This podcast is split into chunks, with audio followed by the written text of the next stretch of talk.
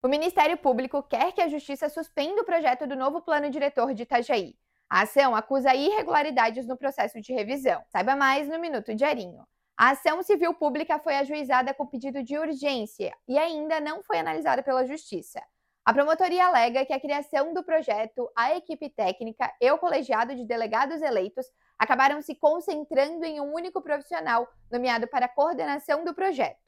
O Ministério Público entende que a revisão foi retomada descartando os estudos iniciais e partindo de documentos e estudos únicos. A ação é contra o município e a Justiça determinou nesta quinta-feira que ele se manifeste em 72 horas sobre o pedido de liminar. O município informou que teve conhecimento da ação através da imprensa, mas que ainda não foi comunicado oficialmente pelo MP. Já a Câmara de Vereadores disse que o projeto, que tem previsão de votação ainda em fevereiro, será analisado dentro do cronograma divulgado, salvo se houver decisão da Justiça determinando o contrário.